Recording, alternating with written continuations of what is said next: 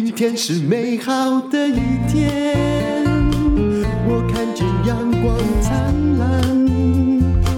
今天是快乐的一天，上起床充满希望。欢迎收听人生实用商学院。大家期待很久的黄大米，他终于有力气了。呃，大米你好，淡如姐好，大家好。好，现在开麦哈，那我就在一边喝水。来，你自己来讲这一段日子你的反省跟独白，当然是跟啊某一种商品有关系的。我要说的是说，其实我是一个呃会一直不断犯错，然后但是不断反思的人。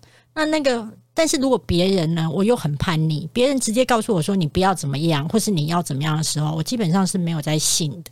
因为也不听啊，我不听啊，嗯、因为我觉得你走，你说东，我一定走西。欸、对，没错，没错、啊。如果我觉得东好像也不错，那你要等我走西碰完壁，我就会回来。对，可是你在面跟我啰嗦，要我一定要怎么样的时候，我就会内心偏偏不想要。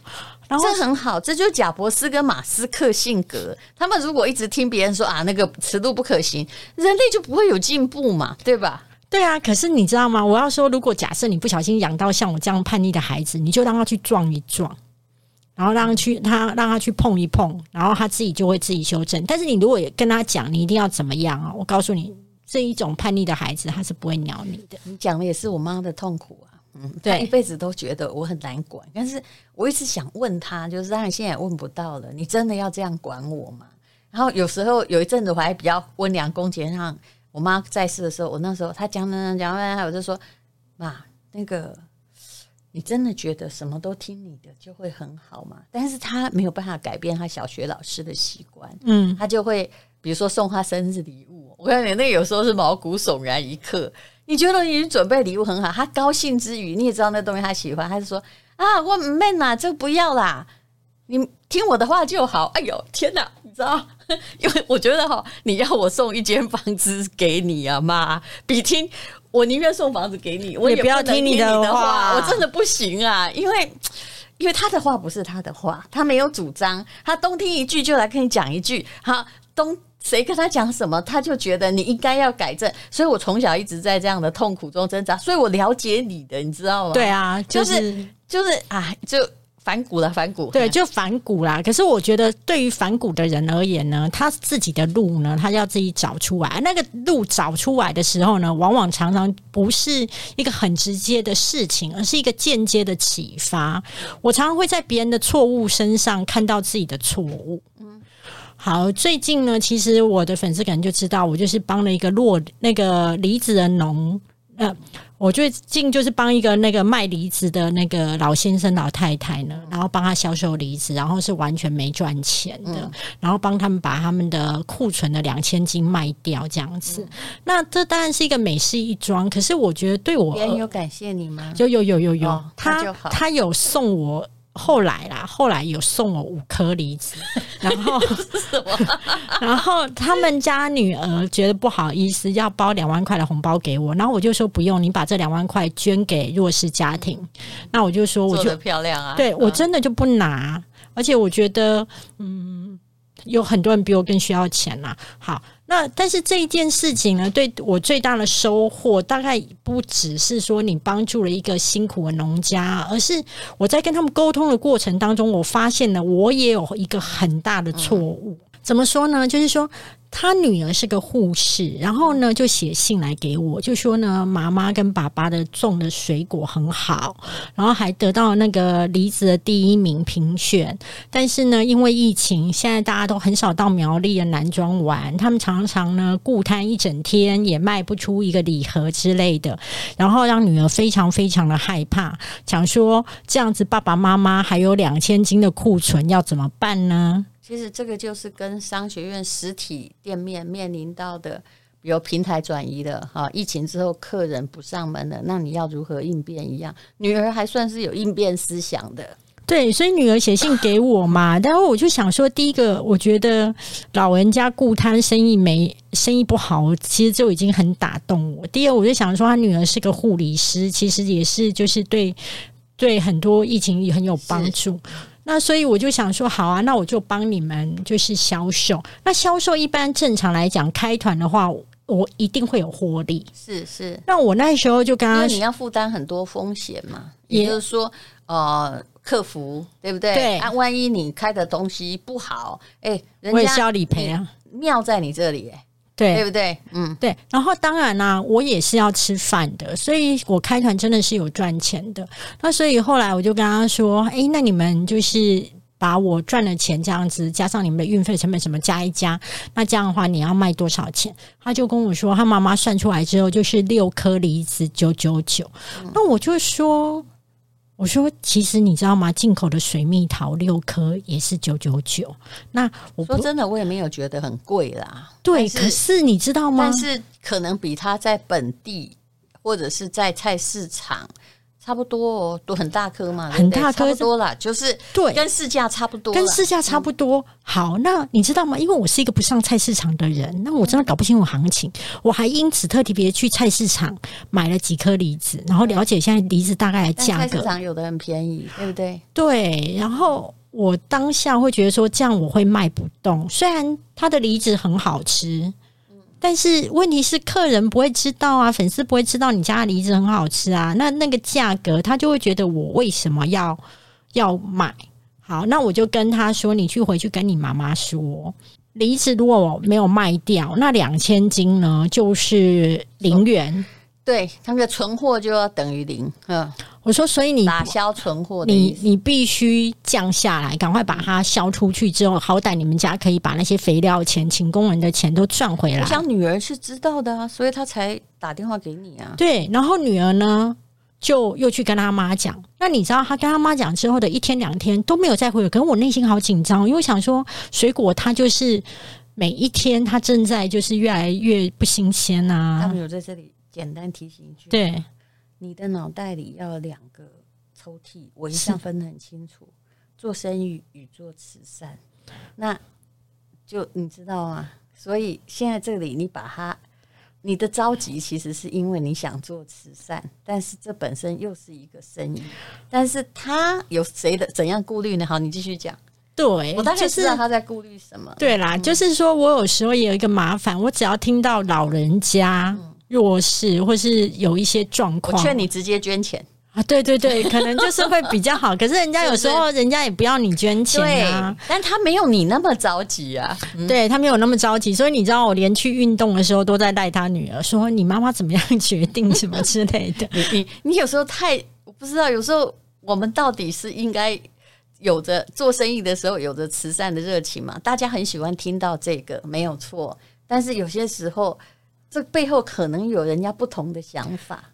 对呀、啊，然后就变成说皇帝不急急死太监呐、啊。然后之后他就跟我说，他跟他妈妈讲说要降价的时候啊，然后呢妈妈就沉默。他说他从小呢，只要是他妈妈不想要做的事情呢，妈妈就会沉默。然后他说他妈妈可能舍不得家里的梨子，又是两千斤，就又消不掉啊。对，然后你每天的成本就是去顾摊子。他坚持着某一种，我跟你讲，这个跟很多传统老板一样，他坚持。那个东西要有它的固定毛利，他没有去看量，嗯，而且他会想，他以前一颗赚一定要赚三十块钱，他现在舍不得变成一颗十块，嗯，对啊，他变成零，他会觉得好像还没关系哦，因为变成零没有承受，这个是商学院法则，就是说我现在卖给你，对不对？我以前赚三十，现在赚十块哦。如果他都是消掉丢掉，那可能跟一样，只是这次丢比较多，但是。人类不会先看到获得，他会先看到损失，而损失很痛。嗯，对啊。嗯、可是我会觉得，哎、欸，不管，因为他跟我强调的一件事情是说，妈妈会觉得他们是日本的高阶梨，然后呢，就是人工也很贵，然后肥料，然后再来就是说，他们还就是有被评选为第一名之类的。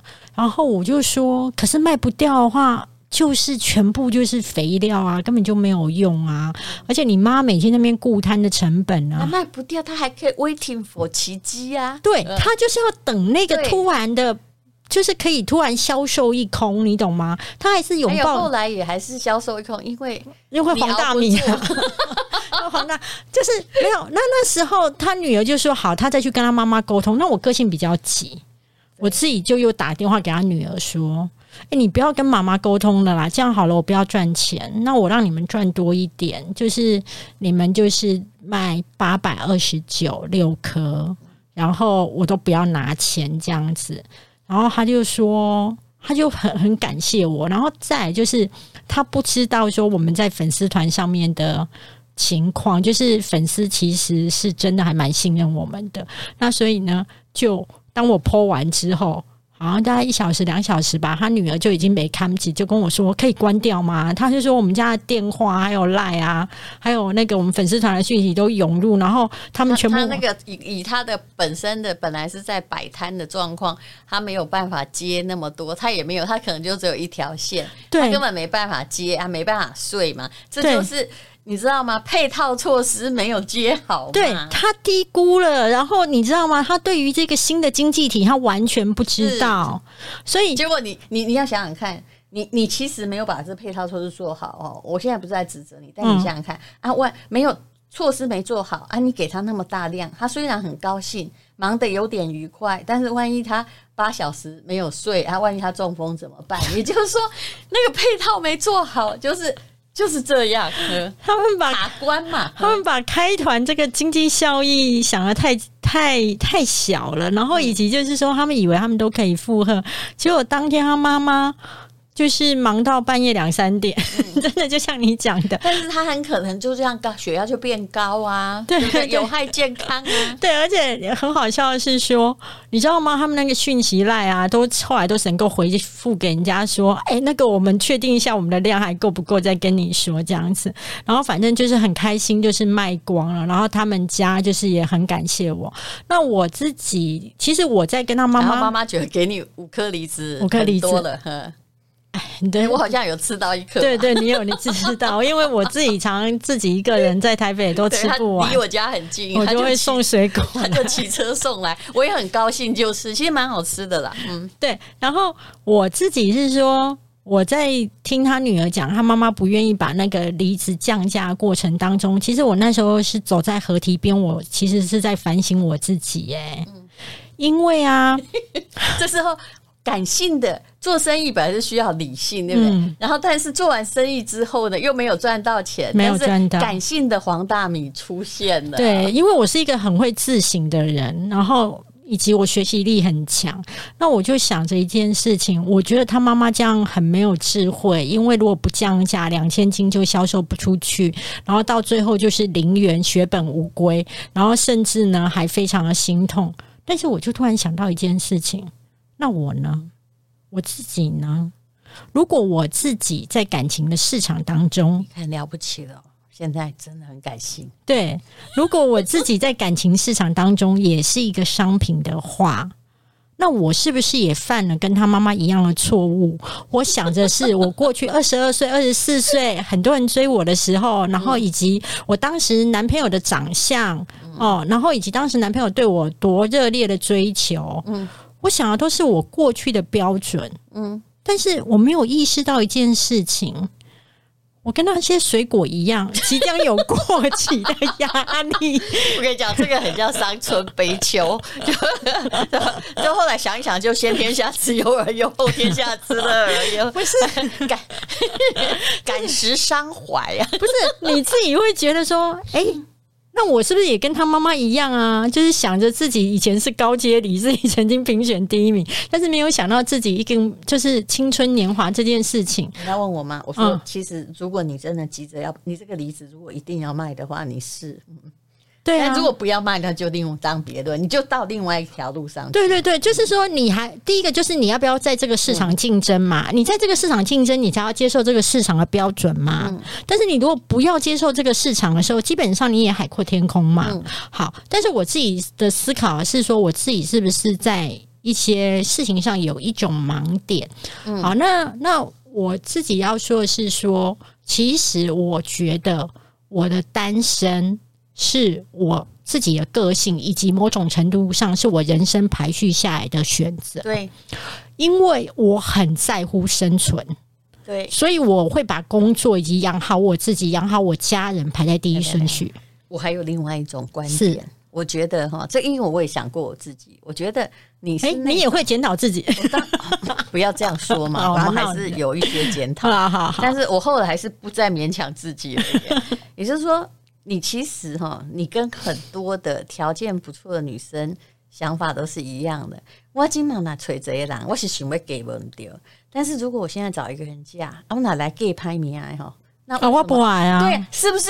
但是你的最低标准在这里。你想要结婚，但是你不想要过得比现在差。其实我的答案是，你还是单身好了，因为你现在过得还不错。我现在是过得蛮好的，所以我的很多朋友，不管是男生女生，其实很多单身原因都在这里。我也不鼓励你们结婚，真的。你你你你根本就是希望我们大家一起陪你玩。欸、不是不是，我们自己虽然有家庭，但我很清楚哈，就是说婚姻需要非常多的包容跟忍耐。然后呢，彼此之间，而且我们这个年纪哦，我是算很晚的。老实说了，我们早婚的哈，不管孩子三五个、五个、四个都有啊，拢离呀啦啊。可是其实你说离呀，他们你用一般世俗来看说啊，真可怜，到了五十岁哈才离婚或被离婚。不见得啊。可是其实他们后来都过得不错，反正以前哈过尽千帆都算了，那现在还是活得蛮自由的。所以人生哈就是。唯心而已，就是你那时候的心要不要快乐？可是我必须说一件事情，我二十几岁的时候，那时候的男朋友真的是对我蛮好，但是我如果那时候投入婚姻，一定会离婚，因为我自己。这样回头去看，其实我人生当中，我从来没有在心态上面准备好去忍受婚姻当中的繁琐。我某种程度上是一个，就是一直活在那种虚幻的爱情跟以及纯纯净。无污染的空间，但是你知道婚姻里面没有很深的说，哎，我要个孩子这样的渴望。呃，谈恋爱的时候会有，但是大部分的时候，理智的时候的九成九其实是不想的。对。然后还有公公婆婆那些问题，其实我认为，我二十几岁的时候没有结婚，那真的是我命大。对呀，对。而且我觉得人生的你每一样东西，它都是礼物。如果没有你当时你在感情上面好，你没有没有呃，就是所谓的开花结果，然后你没有在之后，让你以及你的个性那么执着于工作，嗯，你的每一个环节扣下来之后，才会有你今天。但是如果你有哪一个环节不是这样走，那今天的你可能就不是现在过这样的日子。嗯，所以你我后来都相信，这每一个安排都是一个很好的安排。嗯，然后它是扣住出。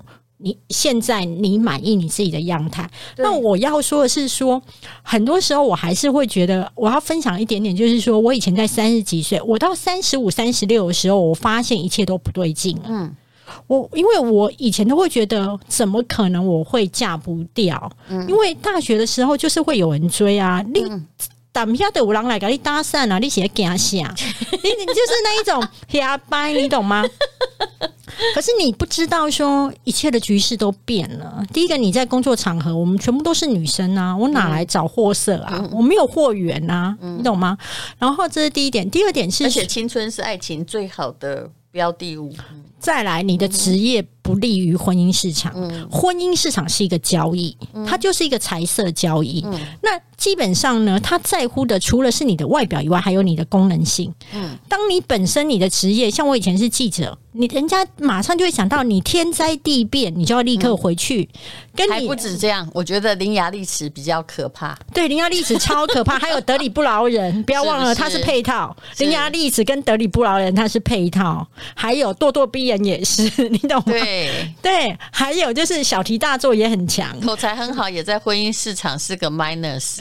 对对对，就是所有的缺点我们都已经集结。还有就是过于认为自己有脑有知识，还有期待对方。讲话永远讲重点，不能够允许别人笨。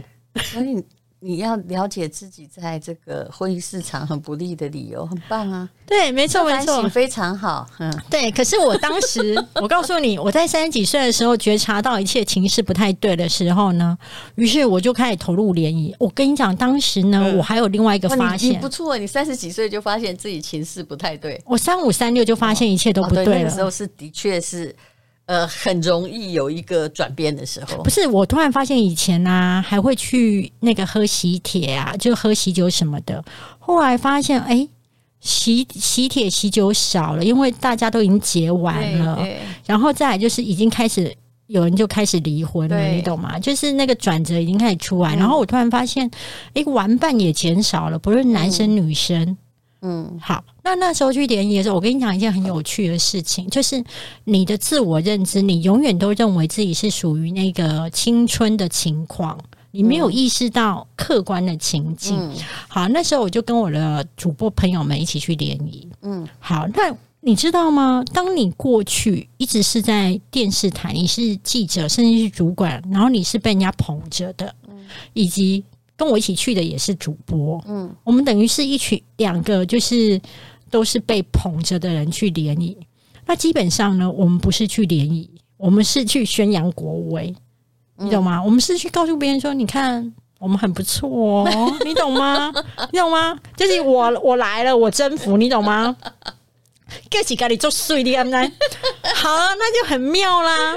要不要你当别人来故宫博物院看你这个玻璃窗里面的珍品？我觉得我们认为自己的等级就是那个翠玉白菜，嗯、但没有想到别人认为我们是小白菜。小阿不是别人觉得你是那块五已经老掉的五花肉，对，但是我们认为我们自己是翠玉白菜，你懂吗？觉得哎，终于就是下江南出巡一下这样子哦，然后想说一定会立刻就是风靡万千。结果你知道吗？他分座位的时候，比如说分五桌好了。哎、嗯，我跟我的主播朋友就窃窃私语说：“你有没有觉得其他四桌的男生都比较好看？”然后他就说：“有哎、欸，你看我们这一桌的男生，要么秃，要么胖。”然后我们两个就想说，惊讶起拍米啊！你没有想到，其实他们把年龄比较相近的放在……你怎么讲出来？你真的很讨人厌耶！再录讲，你很欠揍，你知道吗？我们那时候根本就没有意识到，我们还会在嫌别人哦。然后呢，后来这样走了一轮之后，我才发现，原来他在第一桌一开始的时候，是因为你第一开始的时候，你比较会愿意聊嘛。你的体力、精神都比较好，他就把那个年纪跟你差不多的放在一起，我才知道说，哦，原来就鳏寡孤独，对对对对，皆无所养，然 后对我才知道说啊，原来我已经是滞销品了。好，这是第一个，当时候第一个很大的震惊。好，第二次很大的震惊是什么？我在三十几岁的时候，在 PTT 上面的时候。那个有一个那个联谊版哦，你知道那个只要你是女生，你只要是女生，你就可以收到四五百封的应征信，嗯，想要跟你交朋友，就是台大 PTT 这样。嗯、那你当时你看到每一个照片，你当然就是以貌取人啊，嗯，你就觉得嗯，这个也还好，那个还好。那时候美肌软体没有这么发达，你放心，很多事情不是美肌软体可以全部都救得起来的。嗯、好，那等到我那时候到三十几岁的时候，看到。的对象，那个送过来的照片都还 OK 哦。等到我那时候，后来到三十九、四十的时候，哇，你知道吗？那个信件大概从本来是五六百封，变成去 PO 的时候，大概剩下两百多封。每一封的照片都让我好想回到三四年前那些男生。想说哇，怎么会这样？然后我还记得哦，我是一个很坦然面对我自己的尴尬，而且我希望别人不要跟我犯同样错误。那时候我的属下可能就是三二三三或是三四三五，然后就是还在跟啊，就跟加，你看你还以为自己很年轻嘛？对，还在跟家，然后他就他就就是呃。不太愿意去联谊什么的，然后呢，我就反正我就鼓励他去 PTT 上面联谊，然后他就收到很多信之后，我就说你要回，然后你要跟人家聊天，他就跟我说，可是米姐这很累什么之类，我说很累吗？来来来，我给你看一些照片，我就让你知道后面的市场有多累。原来这是一个教，对啊，你懂吗？你现在在教案，你现在在看这些男生，你干嘛干嘛跟一聊天很累，是不是？那你要不要看看我手上的货源？我告诉你会更累，好不好？然后之后他们果然就在我个鼓励之下，都很认真的在联谊。不会啊，后来万一都后你讲的是现实，所以很多人就钻进韩剧里去，至少都是有年轻肌肉男可以看。我跟你说，越看离现实很远。可是我说真的哦，你跟那些水果不太一样，因为你不一定要嫁。对，这是我觉得不是每个女生真的很适合，她你会找到对的人，或找到现实一定的婚姻。我早觉得。因为那个不是你的第一标的，有些人的第一标的就是我要嫁掉，所以他好努力。嗯，对，我的第一标的就是工作以及养好我自己嘛，跟就是可以自食其力。好，那第二件事情就是说，我后来也发现了一件事情，就是说，除了你你自己的个性，还有你的职业不太适合，不利于婚姻市场以外，再来我自己觉得你本身的。呃，比如说你自己认为你自己的条件是好的嘛？那比如说你认为你没有结过婚，那呢后来就是大家会开始介绍我，就是有离过婚的人给我，或者是说我到了一定年纪一定是这样。然后你如果过四十几，你又会发现说哈，是离过婚真的没关系，但是他会介绍那个六七十岁的给你。对啊，就是预备要帮他祝寿啊，福如东海，寿比南山。然后他还会公开的告诉你说，那个啊，这个以后怎样，就是希望有人。照顾，还包括他的孩子，好像还找看护的心情。对，没有错。可是我自己会觉得一件事情是说，应该是说，我后来才了解到一件事：你在婚姻市场当中，如果你过了一定年纪，你都没有结过婚。其实你不见得比离过婚的人具有优势，嗯，因为他们因为这个市场会觉得，他们之所以离婚，可能有相处不来，或是说另外一半突然怎么样了，那但是他们的人格是健全的。等一下，你还是要看年纪这件事情，我也研究过。如果你很年轻，然后你就离过婚，那么也许就是如果对方是单身，他的家庭。会反因之而反对，没错。但是我说真的，你如果到了以这个是爱情婚姻市场里面的女性角色，你必须看见现实是，只要你过了一一个年纪，你有没有结过都一样，你知道吗？嗯，就是那个梨子，如果嗯，我知道没有很好吃的，对。有扣掉，我扣掉都不要紧。对不起，我要举这个比例。我的意思说，你不要以为我我我遇过一个朋友，也就是这个心情。她到了四十岁，她一个男朋友没交过，所以她非常非常的骄傲，然后万万不可，万万不可。对，可是你你知道吗？但是我其实我那时候心里很知道，就是说你不用骄傲，你没有结过婚，你一个男朋友没没交过你。呃，就是非常的纯真，但是那个可以在二十岁讲，三十岁讲，但是你最好不要到四十岁把这个当成优势。就，就男生不见得一定要纯真的，男生要好玩的、啊。为什么？你可能说对了，男生要有趣的。哎、欸，这就跟很多男生就会误以为说，啊，我就是这么老实啊，他就是这么直接啊，啊啊，就你知道，就是。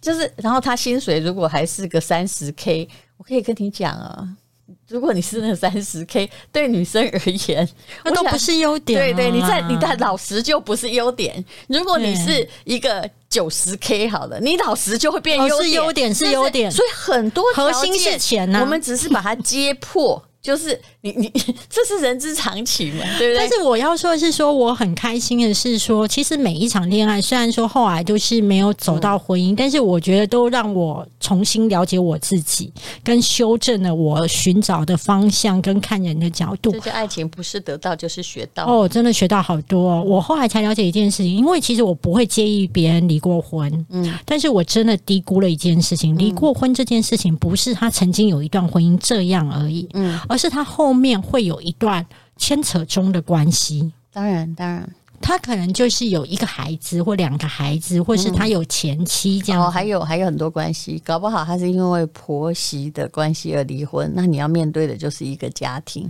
嗯，对，那除非到有一种状况会比比较自由。嗯，就像我爸这样，八十岁哈，儿女又比较开明，不管他，哎、欸，对，你会比较自由。但请问八十岁你要吗？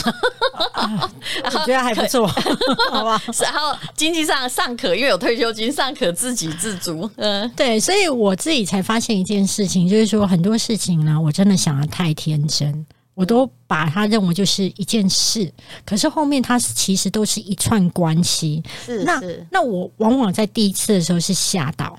可是呢，就会在调整自己的脚步，所以我会觉得还不错一点是说，你慢慢的越来越知道说，你什么东西你是 OK 跟不 OK。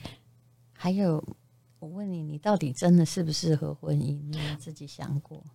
我比较适合的婚姻状态有一种情况，就是不要跟公公婆婆住，因为我是那一种。我觉得你比较适合嫁外国人呢、啊。赶快，现在要不要换个 PPT，换个外文的？也不是因为你你的整个形象跟你的想法，现在的传统家庭是很难收容的嘛？很难收容，不能够借宿一下吗？干嘛这样？现在还是希望，就是说你你是个贤内助啊，会帮忙啊，然后。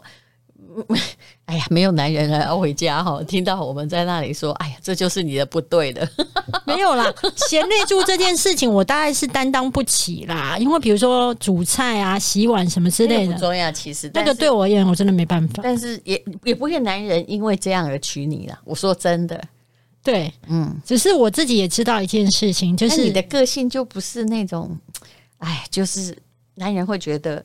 呃，很多人娶老婆需要某一种个性，那、啊、你要遇到欣赏你这种个性的人，但欣赏你这种个性的人，在东方男人中属于不多。我跟你讲，很可怕的一点是什么，你知道吗？嗯、我还会被说薪水或是收入太高，然后对方跟我的朋友说，让他很有压力，因为他觉得过去都是他在照顾另外一半，嗯、那像我这样子，他就。没有失去那个给钱或是干嘛的照顾，就不适合你啊！他就是一个本来就希望你呃比较弱、比较弱的人啊。那然后我就跟我朋友讲说，嗯、钱这件事情，别人如果送上门，我也是不会拒绝的。他有什么好烦恼的？我名下可以再收容很多房子啊。这个也不用他太担心，是，我是觉得这种人你就不管他讲什么，不用了。对啊，因为那你你我问你，你嫁去他照顾一个人都没有工作，每天赖着他吃喝，他又不愿意，所以真正的本质真的不是因为你钱太多，是因为他自支配不起。你这样想就好了。我倒是没有再想到这么深，我只会觉得说，反正那种东西就是别人。把话传过来，我就是告诉他一个答案这样子。然后，只是我自己回到一开始的那个水梨妈妈的故事，她的她所有的想法，其实真的是让我重新反思了很多。就是说，我觉得不管是职场、情场，或是任何一个市场，你都要知道，就是。你自己现在身处的竞争力，那假设你没有发现，你把假设你过去很有竞争力，但你现在的竞争力可能不是这个市场的主流。这个人他脑袋里没有沉没成本概念，对对不对？也没有弹性应变概念，永远在想过去的荣光。嗯，但是我要说，就是即便呃，在婚姻市场当中或者感情市场当中，我真的很。支持一件事，不管你单身或已婚，或者怎么样的婚姻状况，你只要有钱，这个社会对你就会很包容。比方说，其实我爸爸妈妈不是一个会太会催我结婚的人，因为我从小就叛逆，他们其实是不敢多说什么的。你要讲这个，对，他觉得你不会呃孤老在床上，没有人发现这样。不是，他们现在也很怕说，万一我随便去找一个人嫁，然后万一就是。嗯以后给他们钱不再这么大方，然后那家里的摇钱树可能就是不摇了，你懂吗？我相信对他们而言，现在某种程度上可能会觉得我好好当我自己可能会更好。对，当然的，对。如果你现在还在，还是还是。就是说，你现在是单身状况的话，你是你们家的人，你们家的所有的以后的种种，你也都必须承担跟照顾。对啊，爸妈反而会觉得比较安心，他比较安心啊，对，对，对啊，嗯，而且我对我爸爸妈妈是很大方的。是，那他如果今天我现在又去跟，他怕你以后变得不大方。对对对，对，所以每个人想的，不管是不是父母，其实他想的是自己啊，大部分是自己呀、啊。能够想到说哦，是我以你的幸福比我自己的需求为重，我觉得那个，比如这跟爸妈叫你填志愿的时候一样啦。为什么要叫你当医生？为什么要叫你当那个老师？对不对？你觉得是要你有保障吗？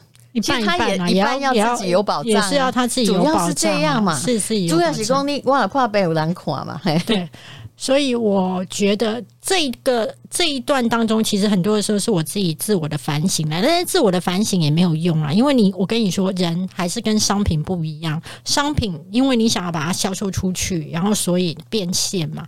那人你不一定一定要销售出去，所以。某种程度上，你要知道你为什么妥协跟为什么不妥协，嗯、而每一个妥协跟不妥协，嗯、你都要知道一件事，就是它要回归到你开不开心，而不是这个社会对你满不满意。是是，对，所以我也不觉得我们跟离职是一样的，而我觉得说好，但如果你的目标就是我一定要结婚，那就拜托你哦。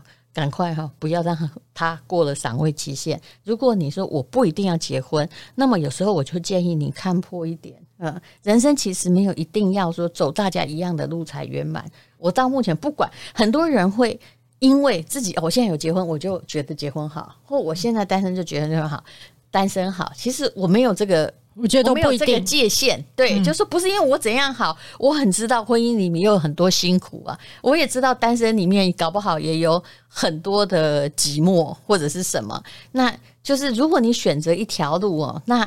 呃，碰到变数，那就接受那个变数。那如果可以，就走下去，这不是比较好吗？没错，我觉得各有各的优缺点，嗯、但是就是希望现状都是你满意的。嗯、是，就是其实我还是觉得，你像说走一日看一日哦，但是真的不要勉强自己进一个其实你觉得未来不不会比较好的那个坑洞跟山洞里面去。嗯。嗯好，谢谢黄大米。你看多么深情的剖白，他其实是一个，我可以跟你讲啦，我我跟你讲，你要么感性，要么理性啊。像我们这种哦，有时候理性，有时候又感性的人，最难搞，连你都搞不定自己。对啊，你婚姻怎么搞得定你？拜拜拜。